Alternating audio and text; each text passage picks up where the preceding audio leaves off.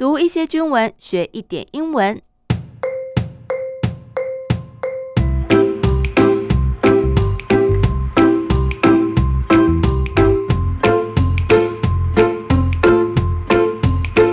Hello，大家好，我是阿斌妹 Ambi，欢迎大家来到我的英文手记，陪我一起读军文学英文。今天带大家来关心四三炮指部考坛营区落成。在十二月二十三号，总统蔡英文出席了国军新安专案炮兵第四三指挥部考坛营区落成典礼，进行了剪彩、揭牌等等的相关仪式哦。那我们讲到了一个设施的落成启用，动词我们就用 inaugurate 这个字，正式启用了一个新的军事设施，inaugurate a new military facility。那习俗上呢，通常我们都会办一个落成典礼。典礼是 ceremony，在 ceremony 前面加一个关于落成的启用的形容词，所以我们就把 inaugurate 这个动词转换成形容词 inaugural，所以落成典礼就是 inaugural ceremony。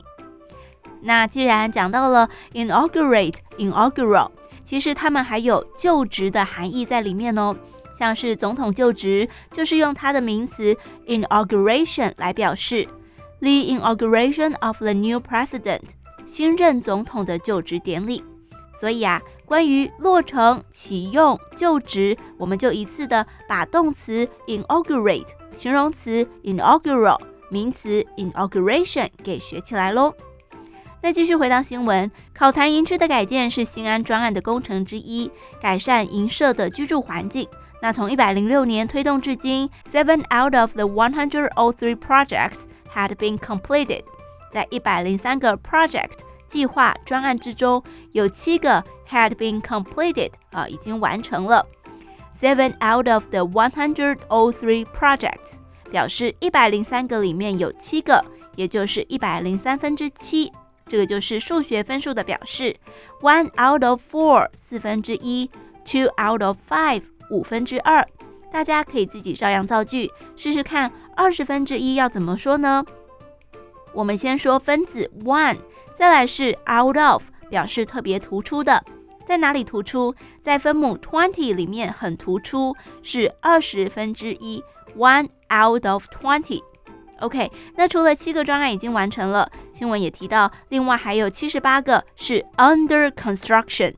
construction 建设建造。跟 under 经常固定搭配在一起，就表示正在建造当中，under construction。那这一次落成的考坛营区改建的项目就包含了一栋四层楼的建筑。The building has 153 dorm rooms that can each accommodate one to five people, and also includes office spaces, a canteen, a small library, a counseling room, and a gym. 刚刚这一句话是在说明这栋建筑里面有哪些东西哦。The building has 153 dorm rooms. Dorm rooms 就是像宿舍一样的房间，而这些房间呢，can each accommodate one to five people。每一间寝室都可以 accommodate 容纳，accommodate one to five people 可以容纳一到五个人，and also includes 啊，还包含了一些其他的区域，includes。Office spaces 办公的空间，a canteen 食堂餐饮部，a small library 小型的图书馆，哦，就像阅览室一样的空间，a counseling room 一间辅导室，counsel 就是劝告咨询，所以记得吗？辅导长的英文是 chief counselor。那这一栋建筑里面设置了一个辅导室，a counseling room。最后呢，还有官兵都非常喜欢的 gym 健身房。蔡总统在致辞的时候就表示，新落成的营舍不只是寝室跟生活环境更加的人性化，照顾官兵软硬体的设施也一应俱全。不论是提升身心健康的健身房，或者是有双语教学资源的阅览室，都可以让国军官兵在忙碌之余充实自我，疏解压力。